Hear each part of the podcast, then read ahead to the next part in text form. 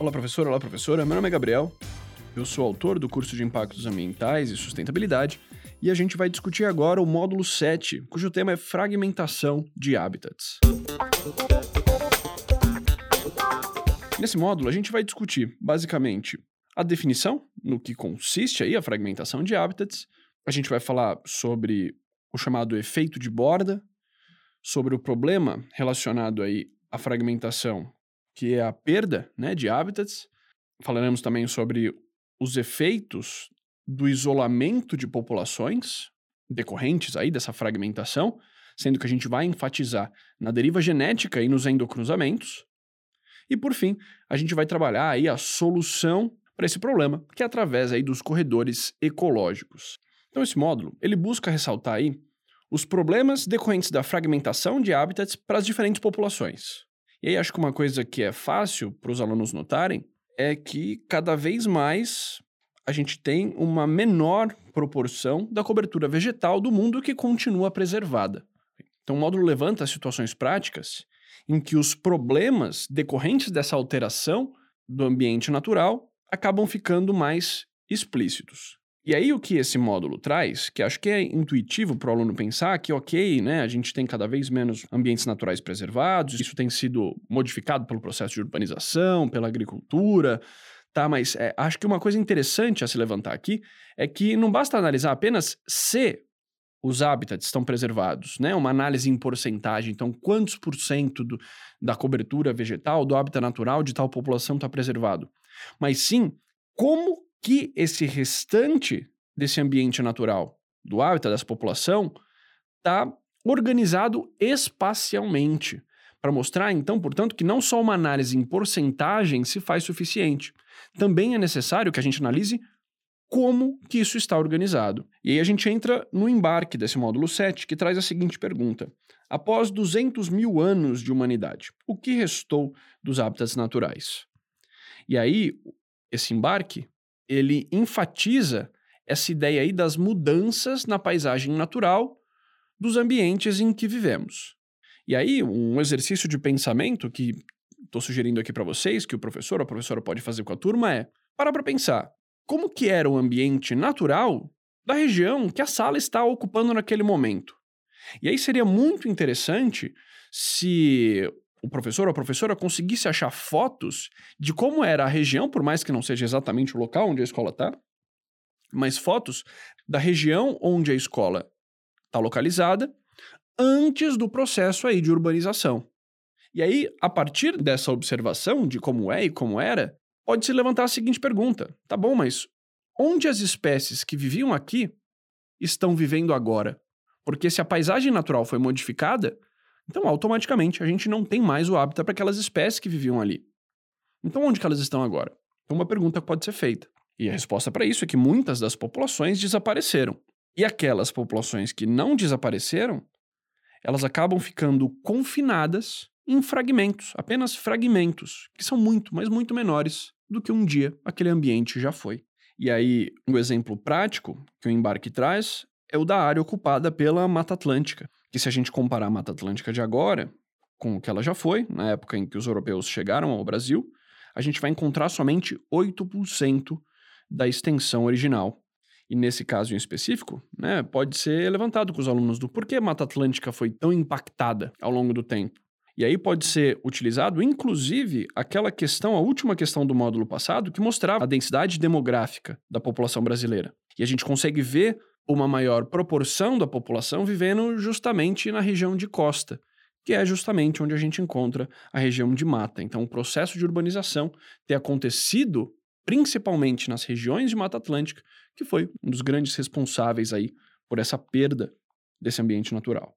E vale a pena ressaltar que o efeito da perda de hábitat em si vai ser discutido no próximo módulo, que fala da biodiversidade em risco. Esse é um módulo previsto para duas aulas, e na primeira aula desse módulo a gente tem um foco aí na discussão do que consiste a fragmentação de hábitats, que já foi iniciada no embarque, né, mas vai ser feito, né, se prevê um aprofundamento dessa discussão.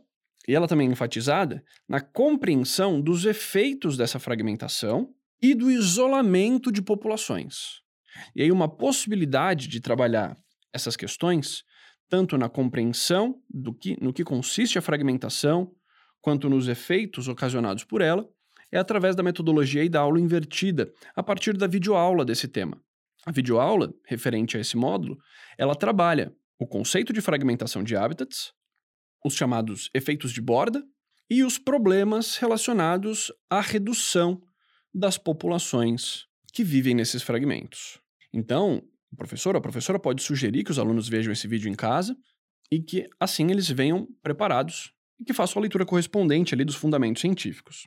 Dessa forma, os alunos vão vir já com um embasamento teórico que pode ser utilizado aí na sala para trabalhar de formas diferenciadas, como, por exemplo, diretamente com as questões de sala ou com alguma outra forma que o professor julgar pertinente. E aí, caso o professor ou a professora queira explicar esse tema de uma forma mais expositiva, e aí eu vou comentar aqui alguns, alguns pontos que seriam interessantes de serem enfatizados com os alunos, seja nas discussões de sala, ou ainda, caso o professor ou professora opte por explicar esse, esse tema de uma forma mais expositiva, mais tradicional. Então, sobre o efeito de borda, o que pode ser enfatizado é levantar aí quais fatores que vão influenciar nessas regiões de borda de fragmento, discutindo que cada um desses fatores podem impactar mais ou menos diferentes espécies. Tem espécies que têm uma sensibilidade maior a alguns desses, tem espécies que têm uma sensibilidade muito menor. Então, alterar características como ter uma maior luminosidade, menor umidade do solo, maiores temperaturas, podem alterar consideravelmente o perfil da cobertura vegetal na região de borda, o que, por sua vez, altera toda a dinâmica do ecossistema nessas regiões. E o efeito de borda ele pode ser trabalhado diretamente pela resolução da questão de número 2. É uma questão que traz aí um projeto realizado em Manaus por um pesquisador estadunidense, que foi um projeto muito interessante feito na década de 70, em que se analisa o efeito dos tamanhos de fragmentos na diversidade de espécies. Então, nesse experimento, esse pesquisador chamado Thomas Lovejoy, ele criou diferentes fragmentos de diferentes tamanhos em uma mesma região. E eu particularmente acho esse experimento muito bonito porque ele pode ser utilizado para discutir com os alunos a ideia do delineamento experimental, né? Então, por que pegar uma região criar fragmentos de uma mesma região, né? Mostrando aí a importância de atuar como um controle, né? Então, se eu tenho um fragmento e do lado um fragmento semelhante, então eu consigo garantir que existe uma maior proximidade, uma maior semelhança na biota, na composição de espécies daquele local. E aí, no experimento, ele avalia o impacto de distúrbios pelo vento, a mortalidade de árvores, a umidade do solo. Então, a ideia é que o aluno, ao ler esse experimento, entender esse experimento, analise os resultados e responda as questões, que o aluno vai percebendo e vai entendendo como os efeitos de borda podem influenciar em um ambiente natural. Sobre perda de hábitat, como eu disse, isso vai ser discutido de forma mais aprofundada no próximo módulo, mas o que pode ser comentado com os alunos é que o que está ocorrendo ali é a diminuição da área disponível para aquelas populações habitarem. Em relação à deriva genética, vale a pena dar um destaque para a relação aí entre a maior influência da deriva nas mudanças drásticas na frequência de características de populações que são menores. E aí, um exemplo que costuma ser ilustrativo para os alunos e que ajuda a entender é um exemplo hipotético, né, onde o professor pode fingir, entre aspas, que a sala é toda a população humana que sobrou da Terra. E se aquelas pessoas da sala são as únicas que sobraram da Terra, o professor pode discutir como uma população menor como aquela é mais suscetível a grande, grandes variações na frequência de características e dos genes, é claro, que vão definir essas características. Por exemplo, pode-se olhar a sala e, e, e, se observar, comparar alguma característica dos indivíduos. Né? Então, por exemplo, é, altura, como por exemplo, cor do cabelo, e qualquer característica na sala. E aí mostrando que se uma dessas pessoas deixasse de fazer parte dessa população, isso influenciaria muito a frequência da característica naquela população. Então, por exemplo, se uma das 10 pessoas da sala forem míopes, se essa uma pessoa deixar parte, deixar de fazer parte da população, a gente vai ter aí uma variação de 10% da frequência de uma característica para zero, né? Ou se entrar uma outra pessoa míope Né? Em uma população de 10, a gente passaria de 10 para 20, né? Enfim, então isso pode ser mostrado para os alunos que essas populações menores são mais suscetíveis. Enquanto que uma, se uma população de um milhão de pessoas, uma pessoa míope deixasse de fazer parte dessa população, você não teria essa influência tão grande nessa proporção. Então, isso ilustra, né, isso traz um exemplo prático que pode ser mostrado para os alunos desse maior efeito de deriva genética, do efeito ao acaso dessas frequências das características nas populações. E aí, o problema dos endocruzamentos pode ser trabalhado diretamente com a questão 3, que aborda aí um estudo de caso feito com populações de puma. Também uma questão com aspecto formativo, onde a partir da análise dos dados e análise dos gráficos e dos resultados apresentados pela questão, que o aluno possa perceber como uma maior diversidade de parceiros sexuais de uma população tem um papel extremamente relevante em reduzir a frequência de efeitos genéticos, né? A ideia é de quanto menor a população, mais suscetível aí a problemas genéticos, quanto maior a população, menos suscetível essa população está a problemas genéticos.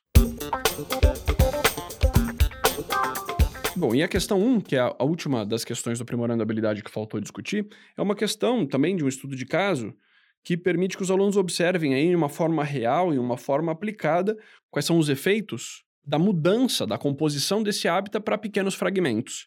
Né? Ela traz ali um caso que aconteceu em 1986, na formação de uma hidrelétrica, né? onde a partir da construção de uma barragem, né, a inundação causada é, a partir da construção de uma barragem, criou pequenas ilhas. Então, aquela grande região de floresta virou pequenas ilhas de floresta. E isso acabou virando aí um objeto de estudo do qual a gente conseguiu extrair informações bastante interessantes sobre o efeito da fragmentação ali dos habitats.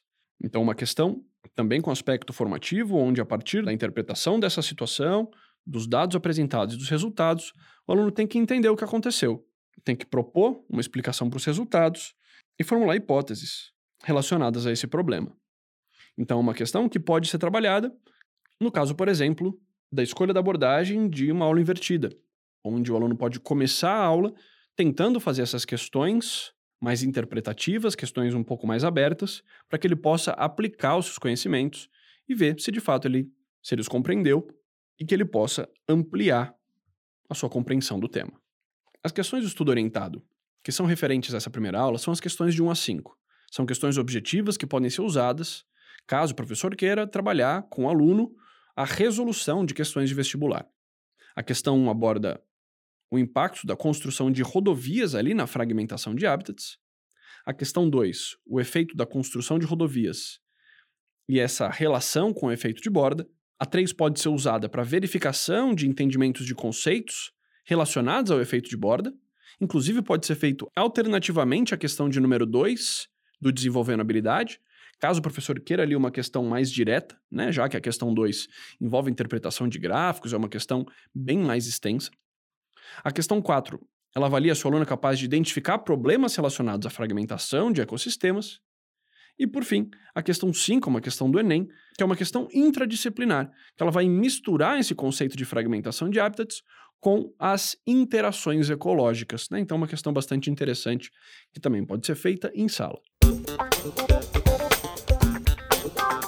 A segunda aula desse módulo, ela tem como objetivo trabalhar como a construção de corredores ecológicos pode auxiliar no combate aos problemas levantados na aula anterior. Então, a abordagem para a organização dos conteúdos nesse módulo foi, em uma aula, levantar os problemas relacionados à fragmentação de hábitats e, na segunda aula, a solução, a partir dos corredores ecológicos. E aí, como comparativamente em relação ao volume de conteúdos, a segunda aula é menos densa, tem menos exercícios e menos conteúdos para ser discutidos do que na primeira aula, então o professor ou a professora pode deixar a correção dos exercícios ou a discussão dos exercícios para essa segunda aula. Então, a primeira aula para discutir aqueles conceitos, para que os alunos tenham tempo para se debruçar sobre aquelas questões que envolvem interpretações de dados, de experimentos, que naturalmente vão levar mais tempo, e que esse começo de segunda aula possa ser utilizado para corrigir essas questões e lapidar possíveis conceitos ou imprecisões conceituais que possam ter sobrado aí da primeira aula. Para começar esse tema, uma possibilidade diferente aí de abordar isso é que o professor ou a professora pode passar uma reportagem do programa Repórter Eco da TV Cultura. Isso está disponível em um vídeo no YouTube, né? o vídeo chama Corredor Ecológico. É uma reportagem curta de, de cinco minutos e que, portanto, pode ser passada integralmente para os alunos, em que se apresenta uma situação de corredor ecológico com uma resolução de um problema local. Então, é uma forma de apresentar essa questão de uma forma muito mais prática e que possa, portanto, ficar mais palpável para os alunos, né? Ficar menos abstrata. E, inclusive, uma possibilidade até de encaminhamento da aula é que, em seguida ao vídeo, pode ser pedido para que os alunos façam direto a questão número 4 da sessão Aprimorando Habilidades. Porque nela, os alunos eles têm que avaliar um estudo de caso com espécies de pássaros para aplicar os conceitos relacionados ao que são e quais as vantagens da aplicação de corredores ecológicos. Então, dessa forma, o aluno poderia logo em seguida ver o que ele entendeu daquelas informações apresentadas e já aplicar parte dessas informações, para que, quando o professor ou a professora for fazer a explicação teórica desse assunto, o aluno já possa ter um embasamento e já possa verificar quais são pontos em que ele de fato já entendeu ou outros pontos que ele tem uma maior dificuldade. E aí, caso o professor não queira ou não possa passar esse vídeo em sala, né, a gente entende que, tem, que existem limitações nesse sentido, pode ser usado o esquema da página de número 100 para trabalhar o tema né, uma imagem que mostra aí uma representação esquemática da interligação de fragmentos através de corredores ecológicos, onde em uma imagem A a gente tem fragmentos que não estão interligados e na imagem B a gente tem os fragmentos interligados aí a partir da formação de corredores, possibilitando esse fluxo entre as populações. E aí é interessante que durante a discussão dos conceitos de corredores ecológicos, independentemente da abordagem escolhida pelo professor, de que os alunos possam enxergar qual que é a correlação direta entre os problemas levantados na primeira aula, de efeito de borda, de problemas relacionados a pequenas populações. Então, qual que é a relação entre esses problemas e a formação de corredores?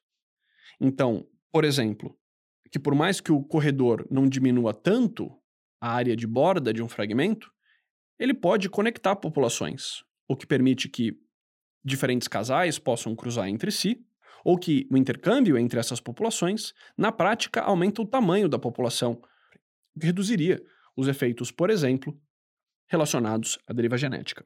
E aí é claro que vale a pena ressaltar também que mesmo que seja uma das medidas mais efetivas né, para combater os problemas relacionados a essa fragmentação de hábitats, que os corredores ecológicos eles não são perfeitos, né? eles também podem oferecer riscos. E aí uma, um problema relacionado com isso que poderia ser comentado que a implementação de um corredor ela pode favorecer, por exemplo, a chegada de predadores da espécie que está se tentando ajudar com a implementação do corredor, ou ainda a introdução de espécies competidoras daquelas espécies que estão ameaçadas. Né? Então, por isso que deve ser feito um estudo bastante minucioso em relação a quais fragmentos se interliga, para minimizar os riscos relacionados a isso. As questões do estudo orientado relacionadas com esses temas são as questões de 6 a 10. Como comentado anteriormente, essa aula tem uma carga de conteúdos menor e, portanto, tem mais espaço para resolução de exercícios de aula.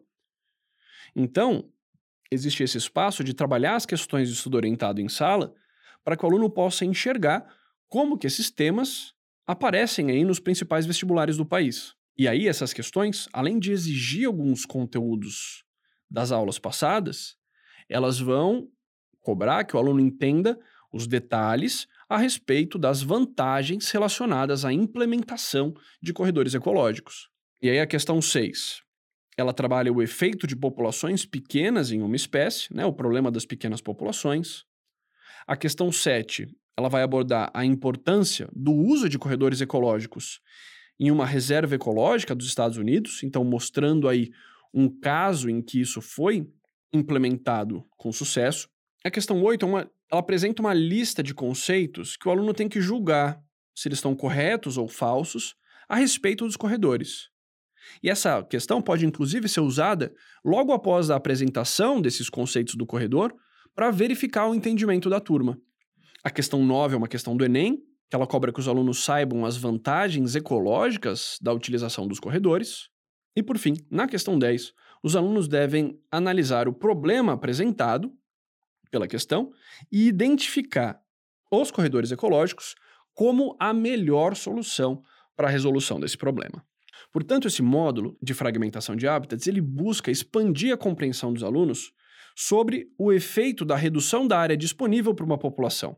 Portanto, que não somente a quantidade de área disponível é relevante para a preservação de uma população, mas também a organização espacial dessa localidade. E aí que também o aluno possa perceber que não somente as condições do hábitat que influenciam na sobrevivência de uma espécie, mas também as condições do entorno desse habitat. E esses conceitos vão ser retomados na próxima, no próximo módulo, em que a gente fala sobre a biodiversidade em risco. Então, professor e professora, espero que esse podcast tenha auxiliado no encaminhamento das aulas referentes a esse módulo. Um grande abraço, tchau, tchau e até mais.